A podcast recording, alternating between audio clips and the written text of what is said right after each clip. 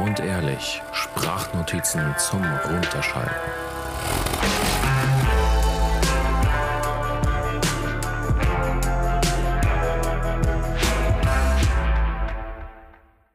So, heute endlich Teil 2 vom Interview mit Leon und Silvan von 944 Experience. Wer Teil 1 verpasst hat, dem rate ich dringend, die Folge nachzuhören.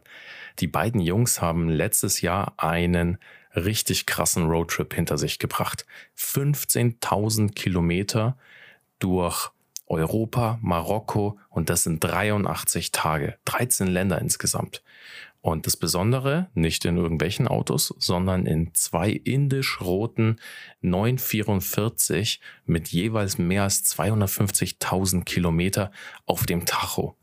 Und nun erzählen die beiden exklusiv in den Sprachnotizen zum Runterschalten von ihren Erlebnissen, Erfahrung, aber auch Tipps und Tricks, die euch vielleicht dieses Jahr helfen, euren Roadtrip ein bisschen besser zu planen oder auch ein bisschen besser umzusetzen.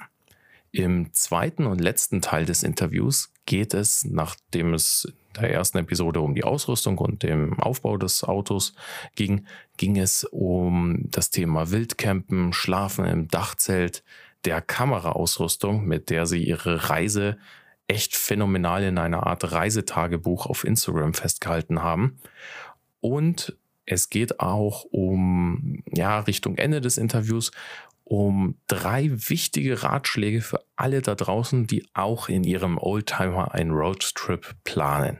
Ach ja, kurzer Einschub noch. Vielen Dank für das positive Feedback auf Teil 1 und auch die Ratschläge für die künftigen Interviews. Technisch konnte ich zum Glück durch eine zweite Backup-Tonspur die Soundqualität meiner Interviewpartner deutlich anheben, so dass die ja, räumliche Distanz fast nicht mehr zu bemerken ist. Und glücklicherweise bin ich mittlerweile auch nicht mehr so erkältet wie zum Zeitpunkt der Aufnahme damals, beziehungsweise eigentlich bin ich mittlerweile kerngesund wieder. Doch starten wir nun mit dem Cliffhanger, bei dem ich euch vor zwei Wochen hab übelst hängen lassen. Was passierte nun an Tag 5 der Reise? Welchen Rückschlag erlebten die beiden? Also ja, natürlich ging was schief. Äh, das erste war, glaube ich, Tag, Tag 5. Tag 5. Da wollte bei mir der Luftmengenmesser mhm. äh, nicht mehr richtig funktionieren. Also wie hat sich das bemerkbar gemacht, vielleicht so? ja, genau, das, das, das merkt man, indem man fahren will und das Auto plötzlich, die Gasannahme kommt nicht mehr sauber oder es fängt mhm. an zu ruckeln dann wussten wir nicht, ja, was läuft jetzt, was, was, was passiert, er hat, ist er überhitzt oder so, aber das war nicht das Problem. Und irgendwie bekam er dann den Tipp, ja, der Luft, Luftmengenmesser könnte das Problem sein. Und da war dann aber alles schon organisiert mit Abschleppdienst mhm. und da wurden wir, wir waren da ein bisschen abgelegen in, in der Anhöhe von Kroatien. Ja, da, da wurden wir da wieder runter in ein Dorf gefahren zu einem Abschnitt, ja, zu, zu, zu, einer Garage. Das war aber schon Abend. Der wollte dann nichts mehr machen am Abend, weil zu viel Arbeit und wir haben gedacht, okay, komm, das kann man auch selber reparieren. Wir versuchen es mal. Wenn nicht, ist sowieso dumm gelaufen. Ja. dann haben wir das halt jetzt selber ja am Abend 10 Uhr war das Fahrzeug dann wieder fahrbereit. Echt? Wow. Wir haben einen guten Kollegen, der ist äh, Automechaniker mhm, ja. und der hat uns auch sehr, sehr, sehr geholfen in der Vorbereitung dieses Trips, was auf mechanischer Seite.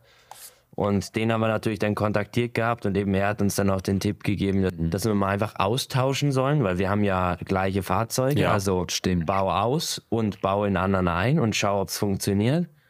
Und, und dann lief er, lief er wie, wie ein Kätzchen und dann haben wir schon mal gewusst, was war ah, das ja. Problem, oder? Konnten wir sie wie evaluieren und dann, ähm, und ja, dann ging es weiter, oder? Und dann Silvan, der Perfektionist und Tüftler und Bastler, hat dann halt äh, angefangen, an dem Luftmengenmesser da rumzumechen Vielleicht ein großes Dankeschön an, an, die vielen Foren, die es im Internet ja. Google da, grüße. Ja, da ja. findet man dann alles Mögliche raus, was, was man beachten muss. Da gibt es drei Schrauben, die man auf keinen Fall lösen darf. Okay. Da war schon eine draußen. ich habe dann zum Glück die anderen zwei noch nicht angefasst gehabt. Ja, sonst wäre es vielleicht ein größeres Desaster geworden. Aber ansonsten danach hatten wir nie mehr Probleme gehabt. Das war schon, schon krass. Wir dachten, okay, irgendwann muss doch mal Ja, was, ja. was schief. Natürlich dann in Belgien war dann noch leider ein Unfall in einem Kreis. Okay. Oder Unverschuldet. Äh, erzähl, erzähl mal, erzähl mal, was ist da genau passiert. Ja, wir waren im Kreisel, mussten die dritte Ausfahrt wieder raus und bei der ersten Ausfahrt kam jemand reingeschossen und fuhr vor mich ran und ja, touchierte dann sozusagen meine vordere rechte Ecke. Okay. Zum Glück natürlich nur Blechschaden oder so Kunststoff halt kaputt. Ja. Die Lichter waren ein bisschen schief. Ja, die ganze Mechanik war noch, war noch intakt. Also konnten wir ja weiterfahren, aber einen halben Meter weiter vorne und das, das wäre wieder auf dem Abschleppwagen gelandet Das wahrscheinlich. stimmt. Und dann so kurz vorm Ende. Das wäre ein Totalschaden gewesen wahrscheinlich. Das war schon ein bisschen Unglück, weil da fährst du elf Wochen lang durch Kroatien, Italien, Spanien, Marokko, vor allem auch Marokko. Ja, passiert nichts und dann in Belgien Passiert. Ja. Wie auch immer, es, das Auto ist wieder repariert, es Sehr läuft gut. wieder, ich bin wieder happy mit der Versicherung. Das ist momentan noch ein bisschen, also ein bisschen, Ja, ein Hin und nicht Her, nur ein oder? bisschen, Mhm. sondern ziemliches Thema. Krieg, kriegt man auch irgendwie unter. Gesundheit ist am wichtigsten, dass nichts passiert ist. ja, absolut. Genau. Und dass wir fertig fahren konnten. Ja. Aber sonst in dem Sinn hatten wir keine größeren Zwischenschwelle. Bei mir war mal noch, das kennt auch sicher der ein oder andere von euch, ähm, der Kühler war bei mir äh, mit der Zeit undicht. Okay, also ja. so im zweiten, hätte in der zweiten Hälfte. Und äh, ich musste halt ziemlich viel Kühlwasser immer wieder nachfüllen und aber das, das konnte man wie so ein bisschen strecken, das Problem, sage ich jetzt mal, weil du hattest es unter Kontrolle Ja. und wir wussten, dass er leckt und er leckt halt dadurch, dass das ein, ich, ja, ich weiß jetzt gar nicht auswendig, ob es ein Unter, ich glaube, es ist ein Überdrucksystem und dadurch ähm, hast du während der Fahrt keinen Verlust du, und auch nicht am, beim Starten oder so, sondern nur, wenn du das Auto abstellst, Ah, okay. dann, dann hast du diesen, den Wasserverlust und Oder haben wir doch auch so ein, so ein Mittel gehabt, aber ja, ja, auf, auf jeden Fall at the end hat man strecken können und, ja, und war in dem Sinne nicht weiter tragisch. Aber man muss da so wie ein bisschen, man muss die Grundaffinität mitnehmen, dass man und auch ruhig bleiben, kein Stress. Das, Kommt alles gut. äh, Das, das Den glaube Modus muss man fahren. aber das, das war uns halt schon wichtig. Wir haben Service gemacht, das wichtige, ja, halt ersetzt Zahnriemen. Ich, wir wollten nicht auf dem, während dem Trip einen Zahnriemen reißen lassen. Ich glaube, das, das ist schon das Wichtigste. Ja, das wäre auch Worst das haben wir auch gemacht und der, der hat gehalten. Weil wenn, wenn der Zahnriemen reißt beim 944, dann hast du direkt ähm, Zylinderkopfschaden am Ende. Boah, das, das, Genau. das will man wirklich nicht haben, das stimmt schon. Beim 24 geht es ja noch, Genau. aber 44 ist das ein anderes. Problem dann. Ja, ja, das, äh, deswegen bei mir habe ich den auch prophylaktisch gewechselt, äh, weil beim 24S hast du ja auch die gleiche Thematik drin, ist ja der gleiche Motor wie beim 44. Ähm, und ich glaube, der war vom Vorbesitzer frisch gewechselt, aber ich habe trotzdem nochmal sicherheitshalber gewechselt und alles eingestellt, äh, damit da auf jeden Fall nichts schief geht. Cool. Und ähm, jetzt m, habt ihr vorhin noch Marokko erwähnt. Ähm, wie, wie seid ihr dann auf Marokko gekommen? Also ur ursprünglich war es wie die Reise von den Briten geplant Okay. nach, nach Südafrika. Wir haben, wir haben so nach dem Modus so, ja, wir können das auch. so, den, den, Modus, den Modus sind wir gefahren. Und da haben wir dann mal so ein bisschen recherchiert, ja, wie sicher sind denn die Länder? Und da gibt es momentan halt so ein bisschen einen Risikogürtel, der Ja. sich da durch die Strecke zieht. Und da haben wir auch die Autos dann gekauft gehabt irgendwann und gedacht, ja, sind vielleicht doch ein bisschen zu schön oder zu in, in einem zu guten Zustand, um die einfach kaputt zu fahren. Beides mit A-Kennzeichen muss man noch vielleicht in der Stelle erwähnen. Ja, von dem aber dann gesagt, okay, wir bleiben in Europa. Wir können ja in den Süden, ist auch warm, ist Sommer. Stimmt. Dann ziemlich warm und dann dachten wir, ja, komm, vielleicht noch Marokko. Da wollte Silvan sowieso schon immer mal hin. Genau, weil das ist so ein Kitesurf-Mekka. Sehr gut, ja. Das war auf dem Roadtrip dann kein Kitesurf. das hatte ich als Blog Die Idee war aber da. Genau. Und ja, keine Ahnung, wir haben auf Google Maps haben wir dann Points angeschaut, dort einen coolen Spot gefunden mit einer tollen Serpentinenstrecke mhm. Gedacht, okay, da müssen wir hin und das war dann so ein bisschen, ja, so ein großes Ziel von unserer Reise und ja, man muss auch vielleicht sagen, in jedem einfachen Roadtrip äh, Tippsgeber, sage ich mal, steht immer irgendwie an, an dritter, vierter Stelle steht, setze dir ein Ziel.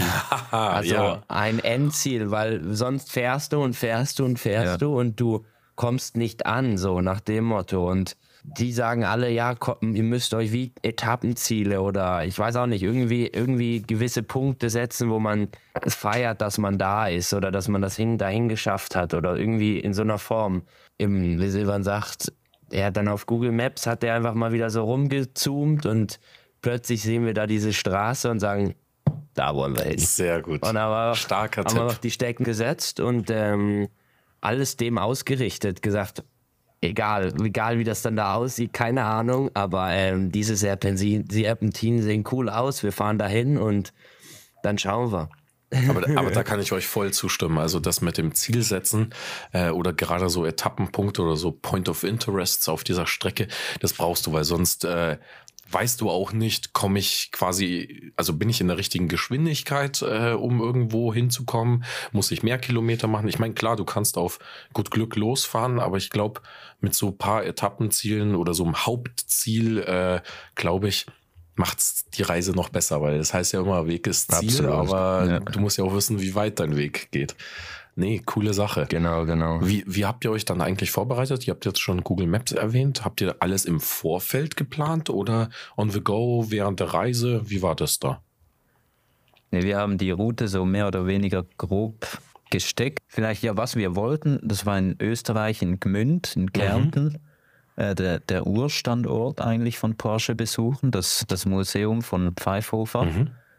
Äh, lohnt sich wirklich, ist absolut cool. Sehr gut und in Leipzig den Standort und Stuttgart. Weil einfach die drei Porsche-Standorte waren sicher auch so wie es die Wegziele, ja, sag ja. ich mal. Dann haben wir ja Tag für Tag geschaut, okay. Also wir wussten so, nach zwei Wochen sollten wir hier sein, nach fünf mhm. da, nach zehn, Woche zehn sollten wir dort sein. Genau so. Aber es war nicht auf den Tag durchgeplant.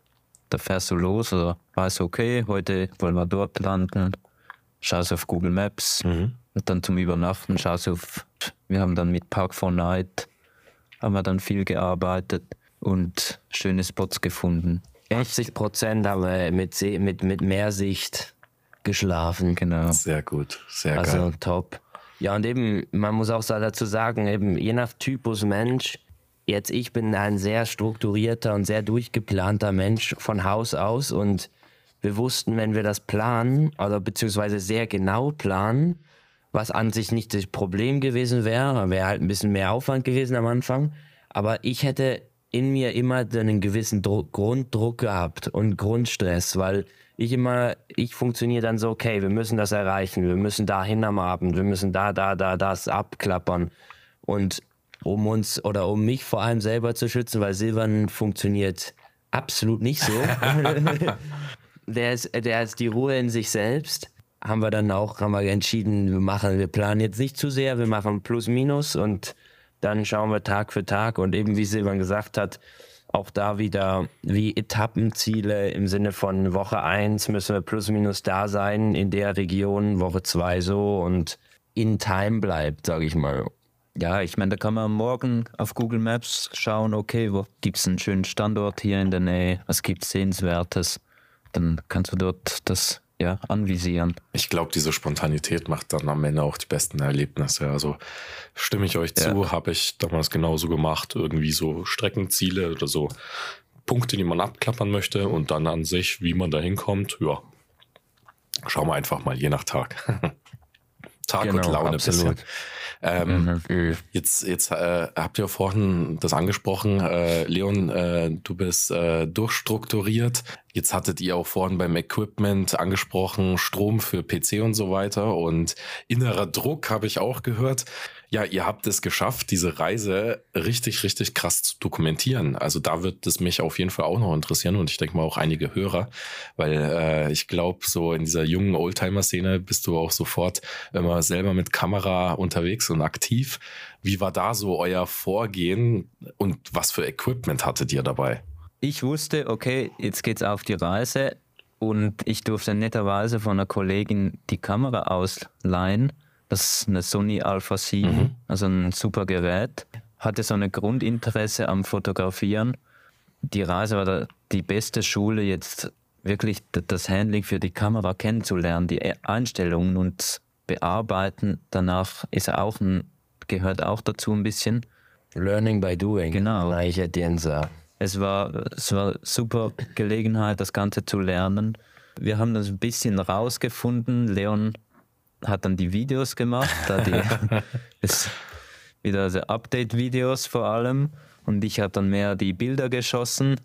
Wir haben wie gesagt, okay, Typus Menschen. Also mhm. Silvan ist absolut, also zusammen sind wir, kann man sagen, wie 100 Prozent. Wir sind wie immer brutal perfektionistisch. Zusammen machen wir immer alles so perfekt, weil wir uns gegenseitig in die, ja, in, in Orbit pushen, sagen wir mal. Top. Indirekt. Und dadurch vielleicht auch at the end dieses Produkt, das du auch jetzt schon so erwähnt hast, oder? Ja, auf, in Form von diesem Reisetagebuch. Und ähm, ich habe von Anfang gesagt, okay, Silvan, wenn du eine Kamera mitnimmst, ich weiß, wie das rauskommt.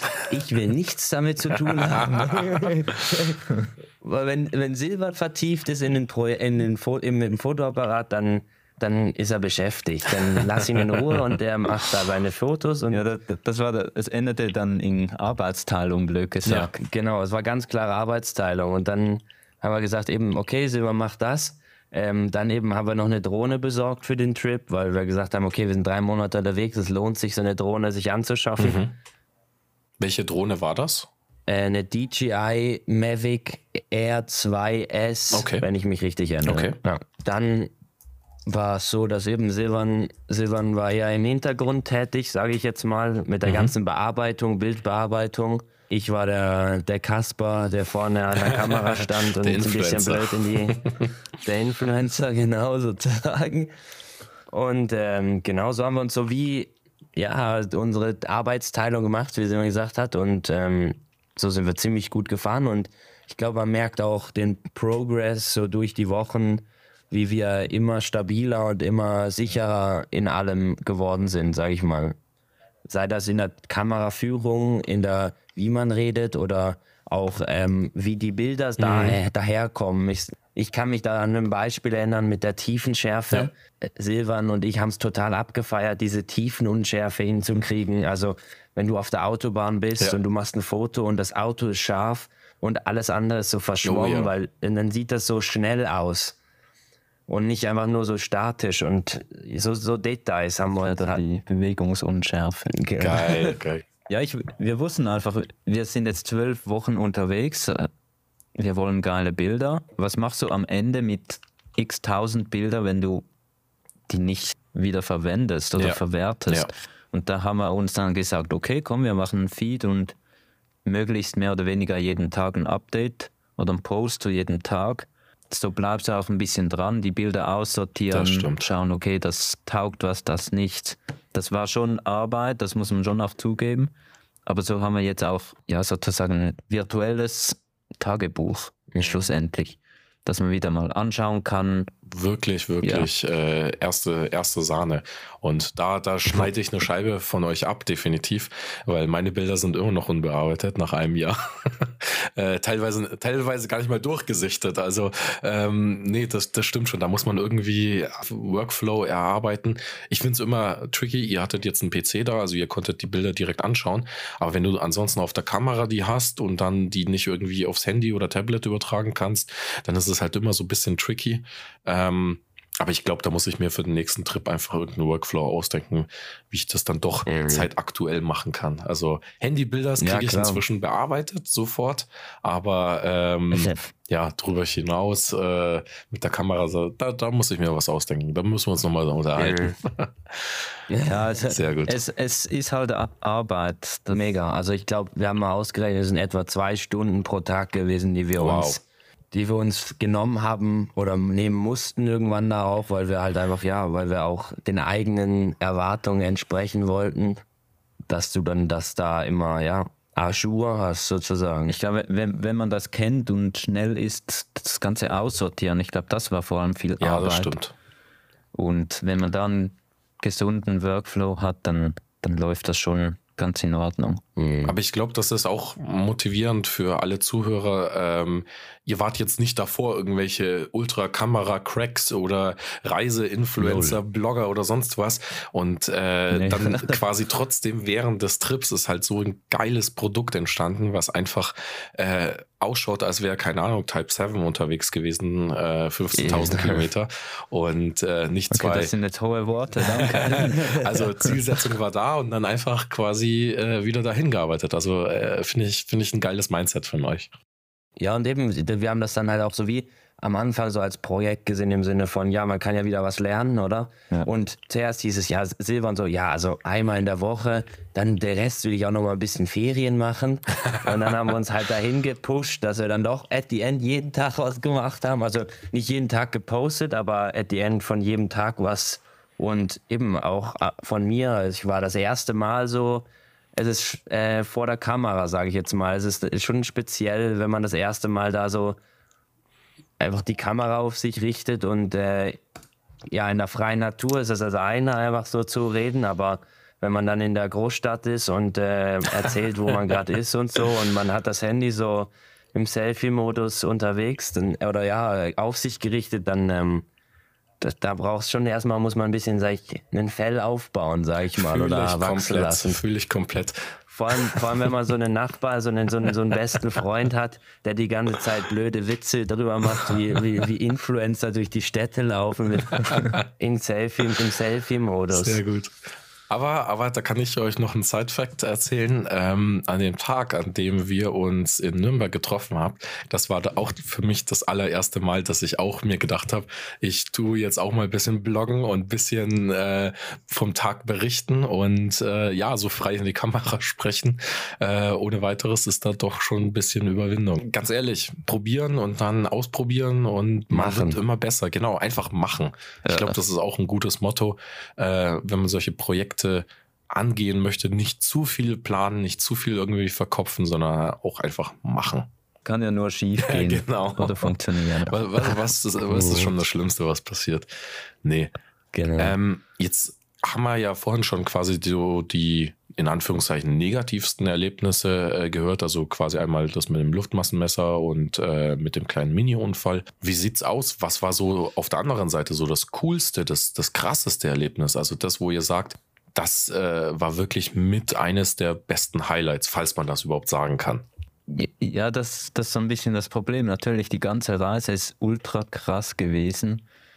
Und jetzt da irgendwie so das Highlight ja. herauszupicken, das, das geht eigentlich nicht. Aber was schon, glaube ich, ganz stark in Erinnerung bleibt, dass das Marokko, dass das so eine andere Welt oder da kommst du von Europa mhm. nach Nordafrika, das schon ein bisschen Neuland wenn man das so sagen kann, ja. Vor allem dann, dann der, wie heißt das, George de Dades? Mhm. Todestal, Todestal, genau. Das war dann die Strecke, die wir dann auf Google Maps als Stecknadel gesetzt hatten, sozusagen. Das war schon krass. Das, einfach endlose Einöde, blöd gesagt. Wie genau. Grand Canyon. Ja, wow, okay. Das ist wirklich so eine Schlucht, die von, vom Unwetter zersetzt wird und dann so Abstufungen hat. Das ist schon brutal eindrücklich und natürlich völlig anders aus, wie man es hier aus der Schweiz kennt.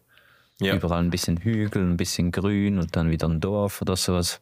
Das ist einfach, ja, mal Einöde, da fährst du Kilometer um Kilometer. Nichts. Da kommt wieder ein einfaches Dorf, die Menschen sitzen dort vor der Hütten, die Kinder winken dir zu oder rennen dir nach und das, äh, ich denke schon, Marokko ist schon So, also vor allem das Inland, Mhm. das ist mir persönlich jetzt schon stark in Erinnerung geblieben. Natürlich, Nürburgring, Mhm. die Rundstrecke, das war auch ein Highlight. Äh, Nür Nürburgring, seid ihr da mit eurem Auto gefahren? Ja, ja. Echt? Geil. Ja. Habe ich gar nicht Also äh, wir im sind da hingekommen und wir haben da hinge sind da hingekommen und haben es mal versucht und haben gefragt, ob das denn geht mit dem ganzen Zeug oben auf dem Dach. Ja, Das war auch mäßigen Kurztest gemacht und äh, schnell dran rumgewackelt und haben gemeint, ja, ja, das sollte passen, fahr mal los, so nach dem Motto. Und ähm, dann sind wir halt da einmal rumgetuckert. Geil, geil. Ja, Highspeed war man nicht unterwegs. Ich glaube, Nee, das nee, nee, Topspeed war vielleicht 150, aber Ja. Maximal. wir sind den Berg hochgekrabbelt und links fuhren dann GT4 an uns vorbei und der eine hielt dann die Faust aus dem Fenster, hat uns zugejubelt und so. Geil. Das war schon, das war schon ein Vibe, ja. Ja, zum Thema noch vom Todestal finde ich auch, dadurch, dass wir, dafür, dass wir einmal nur den Stecknagel gesetzt haben, äh, war das echt ein richtiges Highlight, weil eben, wie Silvan gesagt hat, diese Leere, einfach so wirklich alleine zu sein. Und du fährst mit deinen zwei 944ern rot mit Zürcher Nummernschilder einfach, einfach da auf diesen Schotterstraßen von Marokko einfach da auf 2800 Höhenmetern rum. Das ist, das war schon sehr, sehr eindeutig, ja. Sonst, ja, allgemein das Wildcampen, auch da wieder, Silvan war da ein bisschen der lockere Typ, oder? Ähm, weil er einfach, ja, gemeint hat, ja, ja, das, das kommt schon gut, wir müssen da ein bisschen gucken, aber das kommt schon gut. Und ich war eher so der Modus, wir gehen sicher nicht wild campen. also, eh, so ein bisschen, das war so die Grundausrichtung, aber ähm, ich bin froh, dass Silvan da ziemlich hartnäckig geblieben ist, weil at the end hat sich das wirklich als, als ein Muss fast herausgestellt, weil so konnten wir so coole Plätze, so coole Sichtweisen von der Landschaft ergattern oder ja, erreichen, das hättest du auf dem Campingplatz niemals, also niemals gehabt. Wahrscheinlich nicht. Das, das war schon auch, das waren schon coole Momente, so die, die ersten paar Nächte nicht auf dem Camping, sondern irgendwo halt wild. Darf man das, darf Ja. man das nicht? Wie verhältst du dich? Brutales Abenteuer. Ja, das, als wir in Kroatien irgendwo im Inland ewig lang gefahren sind, Voll in, Juhe, ja, voll in den Wald rein, da wurden die Autos auch das erste Mal so richtig dreckig. Hat uns auch gefreut. Haben wir den Offroad-Look endlich mal ausgepackt und da ja eigentlich so in der Waldlichtung dann übernachtet. Und wir haben schon immer geschaut, dass wenn wir wild campen, dass wir abgelegen sind. Dass wir niemanden stören grundsätzlich. Genau. Klar. Da, klar, da gibt, da, wenn man das Thema anschneidet, dann muss man halt sagen, eben, man muss ganz klar irgendwie die Natur und die Leute rundherum respektieren und auch ganz Selbstverständlich. klar nicht einfach äh, hier wie der Platzhirsch auf, ja, auf den Platz kommen und dann meinen, man wäre der Obercoolste so. Also Nee, nee. Auch alles sauber hinterlassen und so. Genau, genau, genau. Das ist natürlich sehr wichtig und auf das haben wir natürlich geachtet. Das ist, das Ja, was wir da- selbstverständlich. Was wir da teilweise gesehen haben mit Abfallhalten im Wald, da denkst du dir auch, was ist los? Junge, Junge, Junge. Ja. Traurig, traurig manchmal echt, wie da mit der Umwelt umgegangen Aber da, wird. da weiß er halt auch nicht, ist es jetzt von Einheimischen oder ja, ja. anderen Campern. Ja, da, da auch ein Aufruf halt an alle. Mhm. Tragt Sorge. Da, da muss man drauf aufpassen. Und äh, ja, da gibt's ja immer diesen Spruch, hinterlasse nichts außer Fußspuren und danach, Ja. oder in dem Fall Reifenspuren. Äh, Mhm, also genau. muss, man, muss man sich schon ein bisschen dran halten. In Leipzig, Mhm. da konnten wir mit einem GT3-Köpffahrzeug eine drei Runden mitfahren. Auf, Wow. Das war so ein Experience. Ja, in Leipzig halt auf dem, auf diesem ja, auf der Teststrecke. Und das, das war brutal. Das so brachial, das habe ich noch nie erlebt. Beschleunigung in einem so einem echten Rennfahrzeug und dann kommt die Kurve und der, der Fahrer neben dir, der bremst einfach nicht. Die Kurve kommt immer näher und du denkst, ja, du mal Jetzt noch ist bremsen? Aber, aber der Typ zieht einfach durch. Du klebst auf den Straßen. Das, das ist krass, was da, ja, was geht mit so einem Rennfahrzeug. Vor allem, das, wenn du davor 14.000 Kilometer im 944 rumgeguckt ja, bist. Das, ja, absolut. Das war wirklich brutal. Ich hatte ein riesenbreites Grinsen drauf. Als ich, also ich habe ihn, selten, hab ihn selten so grinsen gesehen. Also, ja. Und wow. vielleicht, um das ganze Thema von den coolsten und krassesten Momenten abzuschließen, haben wir ähm, ein richtig cooles Erlebnis, nämlich ähm, das zufällige Kennenlernen von Matze. Das ist der Mitarbeiter von Rainer Tellkamp. Mhm, mh, ja. Ähm, das ist eine, vielleicht für die Leute, die diese Firma nicht kennen, das ist eine auf 9, auf 944er oder besser gesagt auf Transachse spezialisierte Autowerkstatt im Raum Stuttgart. Aber der ist schon wirklich ein riesen, riesen Typ in der Szene. Und der Punkt war, damals, als wir die Autos angeguckt hatten für einen Kauf, oder? Bin ich anhand von, dem, von der Kaufberatung von Auto, Motor und Sport, hat ja. ähm, damals ein Video gemacht vom Rainer und eben mit einem Moderator um und hat da das, den 944er angeguckt und gesagt, so ein bisschen eine Kaufberatung gemacht. Und dieses Video habe ich mir ganz klar so als Basis genommen und mir rauszugeschrieben, was muss man angucken und so, dass man nicht wie als der Oberlulatsch da auf Platz kommt und schon ein bisschen mit Ahnung daherkommt. Eigentlich, es hat alles mit dem gestartet und geendet hat es damit, dass wir eben den Matze in, auf dem Campingplatz in Trückwert, also an der Westküste von Frankreich, äh, getroffen haben und kennenlernen durften. Und ja, das, das Witzige war, er war dort stecken geblieben, weil seine Lichtmaschine von seinem VW Transporter nicht mehr funktioniert hat und er musste auf sein Ersatzteil warten. Darum war er noch auf Platz und hat uns dann so gesehen. Ja, genau. Ansonsten hätten wir uns gar nicht kennengelernt, wahrscheinlich.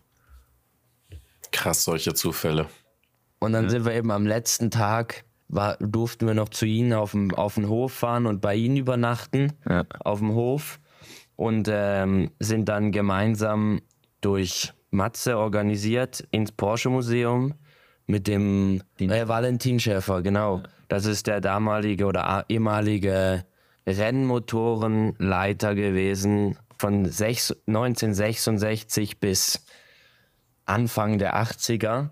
Wow. Und die 917. Genau, 917 war so sein, sein, sein Steckenpferd, beziehungsweise ja sein Baby. Ja der hatte Ahnung, kann man kurz und knackig sagen. Und von dem habt ihr eine Führung bekommen? Genau, der hat uns durchs Museum geführt und so hat sich das ganze Kapitel wie, ja, die Einführung war von ihm und das Ende war auch von ihm, aber wie ungewollt. Aber ich sagte ja, solche Zufälle schreiben das Leben. Also das ist, das ist, glaube ich, echt das, was so eine Reise, so ein Abenteuer ausmacht ja. stark. Also äh, richtig, richtig tolle Erlebnisse. Also ich, ich denke mal, ihr empfehlt jedem Zuhörer auch mal mit dem Auto unterwegs zu sein, oder? Hundertprozentig. Und äh, was wäre so, gut, ich meine, das ist jetzt auch schwer natürlich auf einen Tipp ähm, das zu beschränken, aber was sind so die Top-Tipps, also sagen wir die Top drei Tipps für, für die Zuhörer, wenn die jetzt halt auch mit dem Oldtimer so einen verrückten Trip loslegen wollen, was, worauf sollen die achten?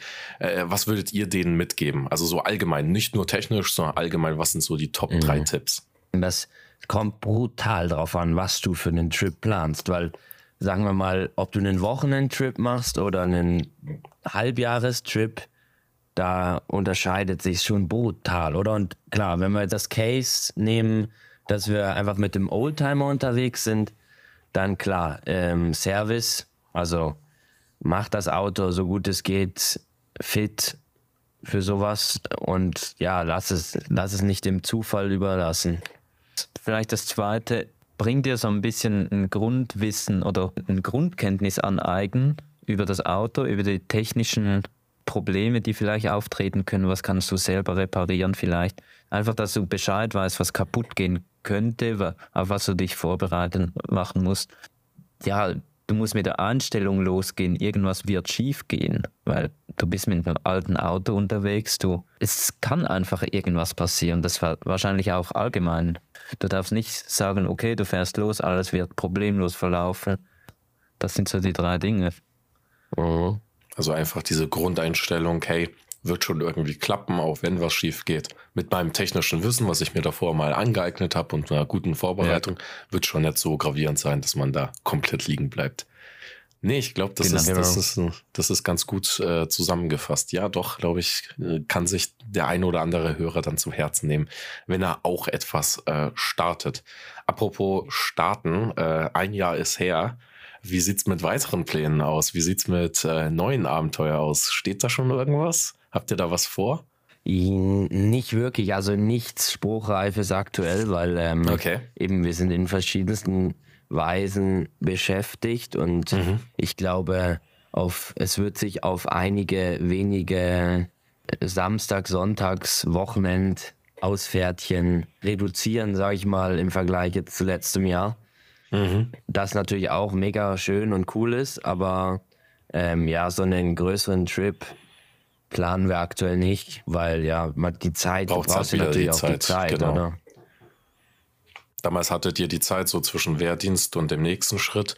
Ähm, genau. Ja, jetzt glaube ich, äh, Zeit ist, glaube ich, so die endliche Ressource, bei dem jedem diese ausgeht. Also wie oft haben wir schon geplant, irgendwas aufzunehmen und mussten es dann immer ja, irgendwie ja. verschieben. Äh, kann ich nachvollziehen. Aber gut, dann wenigstens so kleine Wochenendtrips oder sowas. Vielleicht, wenn mein 924S endlich fertig ist, äh, bretter ich mal rüber zu euch. Dann können wir uns ja auch mal dort in der Schweiz treffen. Könnt ihr mir mal ein paar Pässe zeigen.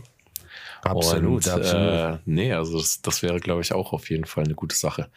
Hattet ihr mhm. ansonsten noch äh, Unterstützung bei dem Trip? Also Sponsoren oder äh, irgendwas anderes in der Hinsicht? Man muss es so sagen, also wir haben eigentlich das, das ganze Projekt ziemlich privat aufgebaut. Wir waren, wir waren ja eine, eine natürliche Person und keiner, kein, niemand, der irgendwie schon 10.000 Follower hatte oder sonst ja, irgendwas. Ja. Und das hieß natürlich im ersten Moment, dass wir eben das alles selber finanziert haben. Und wir haben natürlich zum Beispiel Frontrunner angefragt oder mhm. ähm, ja, sonstige. Die, die waren halt eben, die haben gesagt, ja, sozusagen im Blöd gesagt oder hart gesagt, wer seid ihr? Ja, ja nachvollziehbar. Und mhm. dadurch, äh, eben, ja, absolut nachvollziehbar, aber dadurch hast du das gar nicht, das Thema gar nicht so gehabt. Aber dann at the end oder in, in der Endphase von unserer Vorbereitung ist das Porsche-Zentrum hier aus Winterthur auf uns mhm. aufmerksam geworden. Und die haben dann mit uns ein bisschen, sag ich mal, eine kleine Kooperation gestartet. Mhm. Genau, das ist ja so ein bisschen durch den Zufall entstanden und das war so das Einzige, was wir so wirklich kooperativ mit jemandem mhm. offiziell gemacht haben, genau. Also die ganzen Sponsorenkleber, das ist nur für wie schön, wegen cool. gib, äh, gib drei PS mehr, wenn du so einen Sticker genau. drauf hast. Sowieso. Dann umso, umso bemerkenswerter, dass ihr das dann auf eigener Faust, aus eigenen Mitteln so gestartet habt und dann auch, wie gesagt, in dieser Professionalität oder in dieser ja, Weite einfach, äh, dass ihr euch das zugetraut habt. Und ja, vielleicht äh, quasi das, was ihr jetzt geleistet habt, euer Reisetagebuch, vielleicht auch ein bisschen mit der Reichweite, die dadurch kommt oder auch vielleicht ein bisschen Reichweite durch einen Podcast, äh, kann ja vielleicht irgendein Sponsor mal aufmerksam werden und wenn ihr dann irgendwann mal Zeit habt wieder für so ein größeres Abenteuer, dann äh, ja, kriegt's vielleicht mehr Unterstützung. Das wäre ja, natürlich wir auch haben sicher, Sache. wir haben wir sicher, wir haben sicher eine bessere Visitenkarte heute als als vor einem Jahr. Aber das ist ja auch das Coole. Letztlich machst du so ein Abenteuer für dich selber und nicht nur irgendwie für irgendwelche Sponsoren. Ja. Was natürlich, langsam geht's Richtung Ende zu, was mich natürlich auch interessieren würde. Hättet ihr noch einen Tipp für meinen Podcast? Weil ich glaube, das war so ein bisschen Reisebegleitung äh, bei euren Touren. Ähm, oder irgendjemanden, den ich noch interviewen soll oder irgendwas, was ihr mir noch mitgeben könnt. ich denke, ein Gespräch mit Rainer Telkamp und Matze, das wenn du das auf die Reihe kriegst, das, das wäre, glaube ich, schon absolut ein Highlight. Die, okay. dass die an geballtes, okay. Was die an geballtes Wissen dort haben, das, das Google Dann, für Transaxel. Google für Transaxel, sehr guter Begriff. Da muss ich das mir Und echt mal echt, aufschreiben. Echt zwei liebe Kerle, super coole Typen. Stark. Mhm. Ja. Da müsst ihr mir mal helfen, ja, den Kontakt aufzubauen. das glaube ich, das kriegen wir hin. Ja, auf jeden Fall eben, wie du wie du es auch schon angetönt hast, wir sind Seitdem wir dann auf dich, auch auf dich aufmerksam geworden sind, haben wir eigentlich immer regelmäßig als Wegbegleiter auch also. benutzt, sage ich jetzt mal.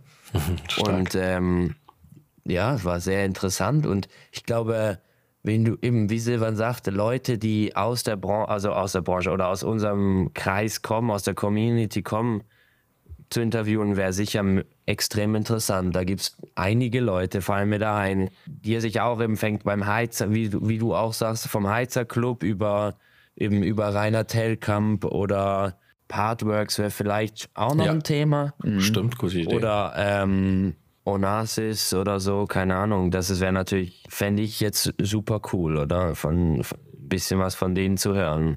Nee, auf jeden Fall schrei schreibe ich mir mal so auf und äh, alle Zuhörer hier ähm, haut mal die genannten Personen an, dass sie dann auf jeden Fall zustimmen, wenn ich dann mal an deren Tür äh, klingel klingel. mit, mit dem Felix vom äh, Heizer Club habe ich ja letztens auf der Retro Classics schon ein bisschen gequatscht. Da wollen wir auf jeden Fall auch mal einen Podcast aufnehmen auch mit Emils Garage. Schauen wir mal. Also ich danke auf jeden Fall euch mal äh, für das Interviewdebüt, weil das war etwas, was ich schon lange, lange mal machen wollte mit den Interviews, aber immer nie zeitlich geschafft habe oder immer so ein bisschen der innere Schweinehund da war. Hat mir auf jeden Fall die Angst genommen, weil ich meine, das war ein gutes Gespräch äh, unter Oldtimer-Enthusiasten. Äh, ja, klar, technische Schwierigkeiten am Anfang, aber ich glaube, das, das ist immer so am Anfang und ich meine, ansonsten hatte man eine gute Zeit, glaube ich. Absolut. Ja, wir sitzen ja nicht am gleichen Ort. Wir haben ein paar tausend Kilometer zwischen. Das stimmt, nee, das stimmt. Ein paar hundert. Ein paar hundert. ja, müsste, müssten wir mal äh, fast auf Maps schauen, wie viele Kilometer, aber ich glaube, so 500, 600 müssten es schon fast sein. ja, ja, mit Sicherheit, ja. Aber die Internetverbindung hat gehalten. Absolut. Ja, und eben für uns auch. Wir wollen dich auch uns bedanken bei dir, dass du das jetzt so mal gemacht hast. Wir fanden eben, wir fanden es mega cool. Ich höre immer gerne rein, wenn wieder ein neuer cool. Podcast ja, taucht. Ja, absolut, ja. Danke, danke, danke. Optimal. Dann würde ich sagen, äh, ja, für, für heute äh, belassen wir es einfach mal dabei. Äh, vielen, vielen Dank für die Insights zu eurer Reise, zu eurer, zu eurem Mega-Abenteuer. Also 15.000 Kilometer ist eine Ansage. Ich meine, klar, der Brite, der jetzt nach äh, Afrika runtergefahren ist, der hatte ein paar Kilometer mehr, aber jetzt äh, zum Beispiel der David von Only a Road Trip Away, der ist, glaube ich, nur 8000 Kilometer runter nach Spanien gefahren. Also da seid ihr eins drüber. ähm, ja, kommt halt auch auf die, auf die zeitliche Mittel drauf an. Was, was steht zur Verfügung? Ihr hattet da ein bisschen mehr Zeit zur Verfügung, das stimmt ja. schon. Aber sehr, sehr coole Sachen und auch schön zu hören, dass man da eigentlich mit ja, mit so einem bodenständigen Herangehensweise eigentlich so einen Trip mal starten kann und einfach mal auf sich zukommen lässt, was ja so passiert. Also von dem her vielen, vielen Dank euch beiden. Danke dir. Hören wir uns einfach mal die Tage, die Wochen und äh, ja, an alle äh, Zuhörer. Ich hoffe, euch hat die erste Interview-Podcast-Episode gefallen und ich würde sagen, ähm, wir hören uns bis die Tage. Servus, euer Amadeus.